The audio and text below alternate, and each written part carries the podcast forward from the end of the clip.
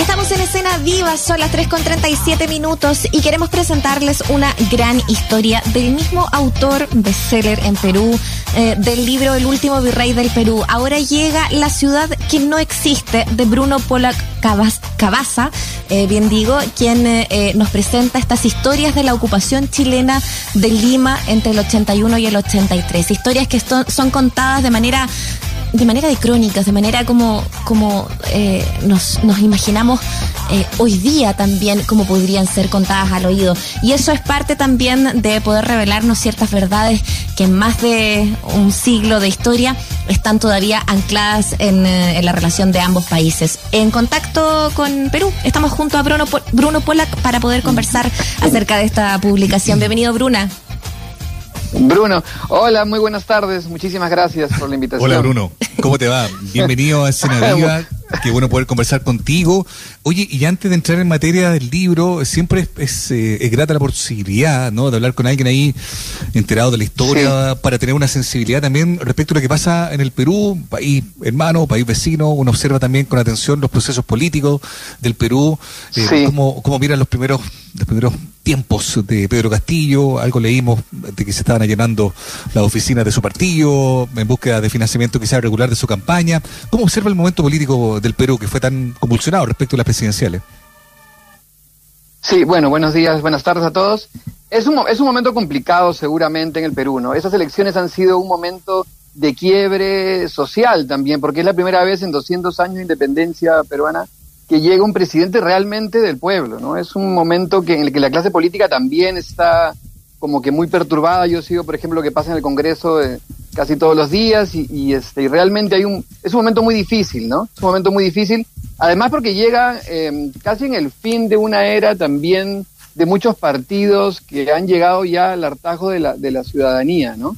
Lo que no quita que el, que el nuevo gobierno también no tenga mucho de improvisado y mucho de, y muchas, muchas dudas en, en, la gente, en mí también, por supuesto, ¿no? Mm. Pero vemos una, lo, que yo veo acá es una pugna muy grande entre, entre un Perú que se está haciendo escuchar por primera vez después de mucho tiempo y una clase política y económica que, que, que tiene mucho poder y mucha fuerza y que es quien mueve el país también. Entonces esta pugna está, ¿no? Y se ve, por supuesto, en la prensa, se ve en, en, en todos los días lo estamos viendo. Es interesante y, y, mm, bueno, no sé si sí peligroso, pero sí este cuidado, ¿no? Y, bueno, eso estamos viviendo estos días ahora por, por Perú. Oye, eh, interesante vincular siempre lo que se está viviendo hoy día en, en nuestros países con cómo cómo también nos seguimos relacionando eh, entre naciones. Eh, ¿De qué manera también mira, y, antes de pasar al libro en sí, eh, las relaciones como se han eh, seguido manteniendo hasta el día de hoy? Y, y, y, efectivamente cuando se supone estamos viviendo cambios en, en todo el cono sur. Eh, ¿Cómo lo ves tú también eso? Sí. sin duda es un cambio de paradigma, ¿no? Un cambio de paradigma en muchos países, ¿no? Eh, lo que está pasando en Chile, yo lo sigo y es interesantísimo con, con la elaboración de la nueva constitución también, ¿no? A veces muchos que de repente estamos un poco pegados a cómo se ha llevado cómo se ha llevado el mundo, cómo se ha llevado la economía, la política, el derecho, que a mí me importa tanto, pues vemos estos cambios a veces con esperanza también. Yo pienso que, que sí son necesarios, ¿no? Y si lo vemos en un panorama mucho más amplio, los cambios se dan, ¿no? Y estamos en eso. Eh, en relación a Perú y Chile, yo veo que, pasamos, yo creo, por un excelente momento, ¿no? Yo creo que después de gobiernos militares en ambos países, acabados los 80, digamos, más o menos en Perú en el, en el 80 exactamente, eh, donde la impronta siempre era más militar, era más apegada al rival, de al rival, ver al otro país como un rival, ¿no? Y que servía como para unir al Perú o a Chile, en su caso, contra un enemigo, entre comillas, no común, pues se ha disipado, ¿no? Y cuando te das cuenta que ya no existe esta, esta idea que de alguna manera em, nos la metían, el Perú y Chile tienen muchísimas cosas en común, tienen pues este no solamente cosas familiares, sino cosas culturales, ¿no? Y, creo que, sin duda, me parece que es, es uno de los mejores momentos. Me ha tocado estar en Santiago casi cinco o seis veces en los últimos años, desde que salió justamente el último virrey del Perú, mm. y, y, me siento, y no es demagogia y no es este, ser diplomático, me siento como en casa realmente, ¿no? Y, y me gusta muchísimo estar ahí, ¿no? A nosotros también nos gusta mucho Lima y el Perú en general. Yo por lo menos soy bien fan, fan de, del Perú. Oye, hablemos, Bruno, entonces de, de, cómo todas esa, estas primeras reflexiones eh, derivan en esta investigación, ¿no? En un libro que se transforma en un, en un superventa allá en el Perú, la ciudad que no existe. Cuéntanos cuál fue tu punto de partida para empezar a meterte en este tema. El punto de partida fue, el también lo mencionaron ustedes, el libro El último virrey del Perú. Yo, como comentaba, también soy abogado y mi interés era, pues, además de la guerra del Pacífico, ya de la parte, como decíamos, bélica, sino la parte social, ¿no? Y, en mi caso particular la parte legal, qué había pasado con el derecho en la ocupación, ¿no? Entonces comenzamos a ver que la ocupación de Lima mm, no duró una semana ni dos, sino que fueron tres largos años, ¿no? ¿Qué pasó durante esos tres largos años? ¿No? Se tuvo que convivir, siguió el derecho, pero siguió también la parte social, seguían los matrimonios, seguían las actividades religiosas, las actividades sociales, ¿no? Los, conciertos en Perú, en Lima, por ejemplo, los toros, ¿no? Que era una costumbre virreinal, ¿no? Entonces el descubrir cómo se vivió Lima y cómo vivieron también la gran cantidad de chilenos, no solamente militares, sino administrativos en Lima, me llevó a, investigar esto, ¿no? y, a ver qué cosa pasaba. Entonces es un poco lo que estamos ahora contando, lo que vamos a leer en, en la ciudad que no existe, ¿no? Así es. Bueno, de alguna manera también el entrar eh, en, el último virrey del Perú, eh, que, hace referencia ahí a Patricio Lynch finalmente, ¿no? Y es eh, también la ocupación, esto mismo, el mismo tema de fondo, pero con historias distintas también que van abordándose. está claro el tema de la ocupación a propósito de la guerra del Pacífico, pero, pero también está, en este caso, en la ciudad que no existe, el repasar historias más pequeñas, familiares. Eh, cuéntanos un poquito de eso, ¿no? Y qué, necesario, qué necesidad también tuviste tú, Bruno, en, poder abordarlo desde, desde quizás lo más casero, desde lo más íntimo, desde los retratos más, más, más ciudadanos también de, lo que significó esa ocupación. Sí, bueno, aprovecho para mandar el saludo a mi tío Ernesto, mi tío Ernesto Melibousi Cabaza, que es pariente mío, este, que también es parte del libro, ¿no? Y es chileno y es, es, es la relación directa, como tú dices, más casero más familiar de, de, una, de una misma familia, pues este, aquí y allá, ¿no? Y eso pasaba muchísimo. Por ejemplo, en el libro vemos la, la historia de Carlos Condel, también de la ASA, ¿no? Mm. que muy poca gente sabe que era de madre peruana, ¿no? Y, este, y él fue el que luego fue el capitán del Huáscar cuando cayó de, cuando, después de lo, de lo de Angamos, ¿no? Que ya no estaba grado. Entró, bueno, hubo otro capitán antes, pero Carlos Condel de la ASA fue quien tuvo que estar en la, en la campaña de Lima, ¿no? En, capitaneando el Huáscar este, es interesantísima la cantidad de relaciones también, ¿no?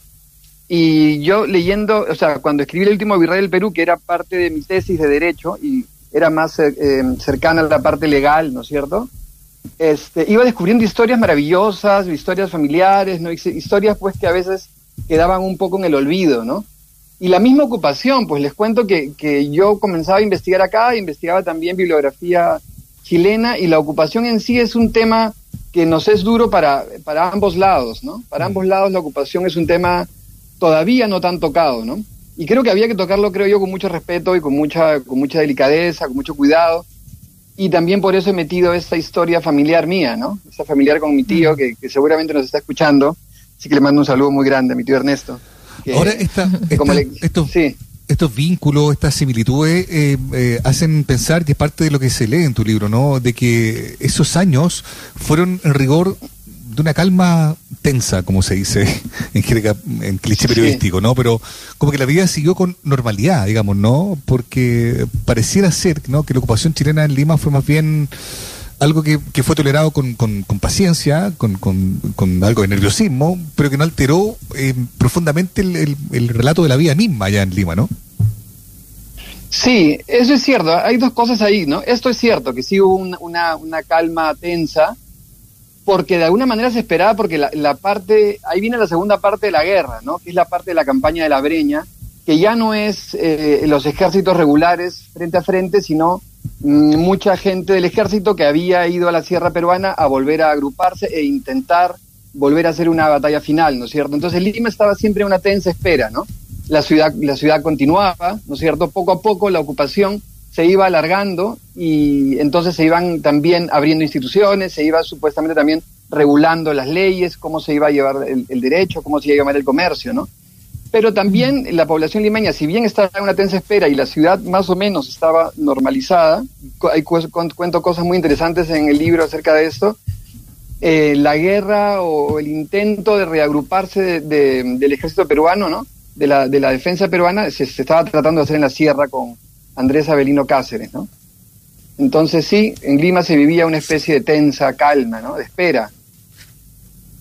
Yo, yo siempre me imaginé, es muy loco eso, porque eh, en el fondo las historias mm. eh, entre se supone, comillas, vencedores y vencidos son, son eh, bastante eh, como que, que, se ligan a uno solo lado y es muy difícil salir de ese lugar, ¿no? Eh, y después vienen las lecturas sobre el horror, y de las cosas que, que pasan con los abusos de poder en, en, ocupaciones y en enfrentamientos. Y por otro lado está esta parte que tiene que ver con casos y cosas que los unen, como bien tú comentas, eh, Bruno, hablando con el autor de La ciudad que no existe, Bruno Pollack, eh, y, y, me parece muy interesante como el anecdotario que llegas después, cuando se genera eh, esta cosa como incluso desde el fútbol, la selección de Perú y Chile. Eh, cuéntanos un poquito de eso, eh, de lo que sucede también no tantos años después de la ocupación eh, de Lima. Sí, es súper interesante porque justamente el papá del tío que les estoy comentando fue un periodista chileno que vino a Lima en el año 28 cuando estaba a punto de firmarse el Tratado de Lima, ¿no? Para ver qué cosa pasaba con Tacna y Arica.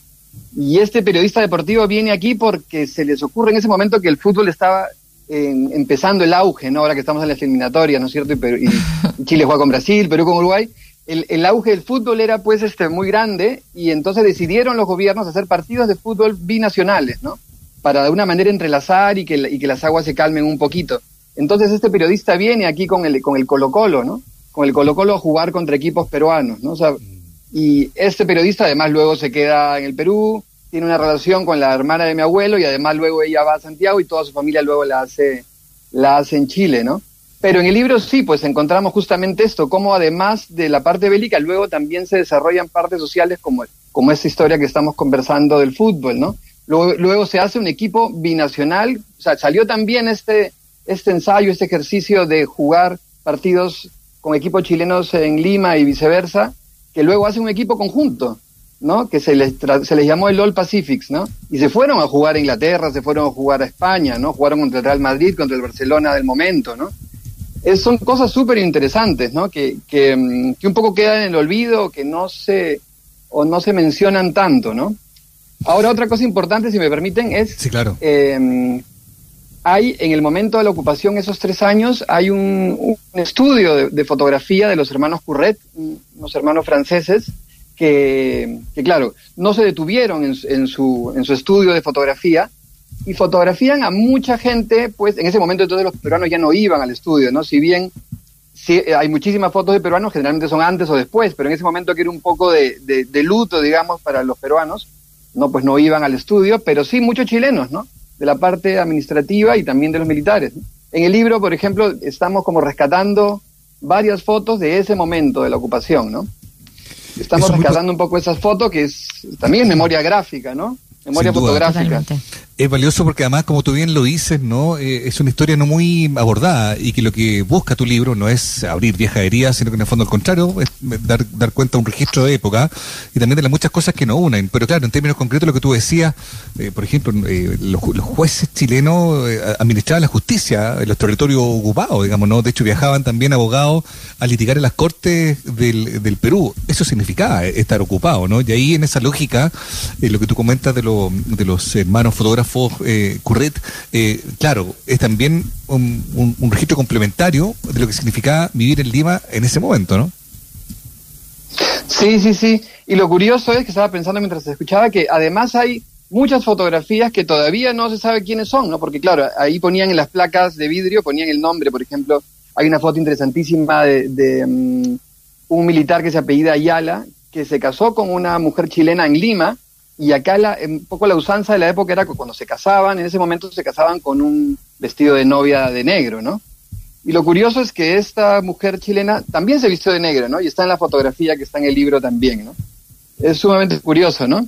Y sí, también vinieron, vinieron abogados eh, chilenos a litigar contra cortes donde estaban pues los jueces chilenos también, que había puesto a Patricio Lynch, ¿no? Mm. Eso sí, pero lo curioso, y también pues, pues reflexiono mediante conversamos, no, he encontrado tampoco, a pesar de que, claro, es una ocupación y a pesar de que, claro, podría haber muchos textos o un, o un imaginario de, de qué sé yo, de, regocijo por haber ocupado una ciudad, no lo encuentro en, tampoco en la bibliografía chilena, ¿no? Y eso me parece súper interesante. O sea, los chilenos no, le interesaba prolongar mucho más la ocupación, y esperaban volver, ¿no? Absolutamente, eso está clarísimo, ¿no? En las cartas, por ejemplo, de Baquedano, de Lynch o, o, de, de la administración en Santiago, lo que ellos querían absolutamente era tener un tratado concesión de territorio, que es lo que al final es lo único que al final se quería en la guerra, ¿no? Al final este eso era el fin, ¿no? Entonces, mientras eso no pasaba, Lima Claro, no era, perdona, no era Lima el fin, eso es lo que es importante decir. Lima era un objeto de, la ocupación en Lima era un objeto de presión para conseguir otra cosa en otro lado, digamos, ¿no? Absolutamente, era una, una manera de presión para que se firme ese tratado, concesión de territorio. Entonces había un, gran grueso del ejército eh, peruano, bueno, que ya no era parte del ejército, pero que se agrupaban, que no quería esto y que tenía una intención de luchar hasta el final, ¿no? ¿Cuál podría haber sido el final? Pues no, lo vamos a saber nunca, ¿no? Y había otro pequeño grupo que ya quería decir, oye, esto no tiene por qué alargarse más, firmemos un tratado ya, ¿no? Que, tanto es así, para, para, mm, para poner el ejemplo pues, exacto, es que cuando se firma el tratado de Ancón, a los pocos días se abandona Lima, ¿no? Es, ese es este, ese es el ejemplo, ¿no? Ese es, el resultado. Es la, claridad. Eh, en torno a, cuáles eran las decisiones también. Oye, eh, es súper importante revisar, revisitar, también para entender eh, el, cómo nos estamos moviendo hoy día. Y, y por lo menos acá en Chile se ha generado las relecturas, novelas históricas hace ya mucho tiempo, pero, pero sobre todo quizás desde, desde otros lenguajes narrativos como la crónica, de, acercar la historia de, de, esta manera, más amigable, más cercana, más sentida también. ¿Pasa eso o cómo se vive eso en Perú eh, y tú como editor también te lo pregunto eh, qué tan tanto ha generado eh, ese furor que por lo menos acá se vive bastante Sí, yo estoy de acuerdo y se enlaza un poco con lo que conversamos al inicio de, la, de esta entrevista, ¿no? Que es un momento de cambio, ¿no? Es un, es un momento que se cambia el paradigma y también en la historia, ¿no? Es un momento de ir a la historia para sanar, ¿no? Para curar, para ver cosas que pueden hermanar, para tocarla de otra manera y no necesariamente de una manera bélica, ¿no? Qué barcos usaron, qué blindaje tenía, cuántos soldados eran. Eso creo que ya se tocó demasiado. Mm. Y por ejemplo, en Chile encuentro, y, eh, por ejemplo, yo me asombré cuando leí esta novela Huáscar de Carlos Tromben, con un respeto supremo por la tripulación del Huáscar todavía peruana, ¿no? Y entonces comienzas a darte cuenta que, claro, ya es otro momento, ¿no? Y, y si los escritores y los editores lo entienden, los lectores sobre todo lo están entendiendo, ¿no? Y quieren de alguna manera pasar este trauma, ¿no? Terminar de pasar un trauma, no solamente en la guerra del Pacífico, sino en muchos otros casos también, ¿no? Muchas otras guerras o, u otros conflictos. Tal cual. Bruno Polak Cabaza, escritor, editor peruano, autor del libro La ciudad que no existe, que es un bestseller allá, y también un libro muy demandado acá en el país bajo la editorial de Planeta. Ha sido un gusto hablar contigo, Bruno. Un abrazo muy grande. El gusto ha sido mío. Muchísimas gracias. Un saludo para todos. Muchas gracias, Bruno. Chao. Gracias. Buenas tardes. Chao, chao. Buenas tardes.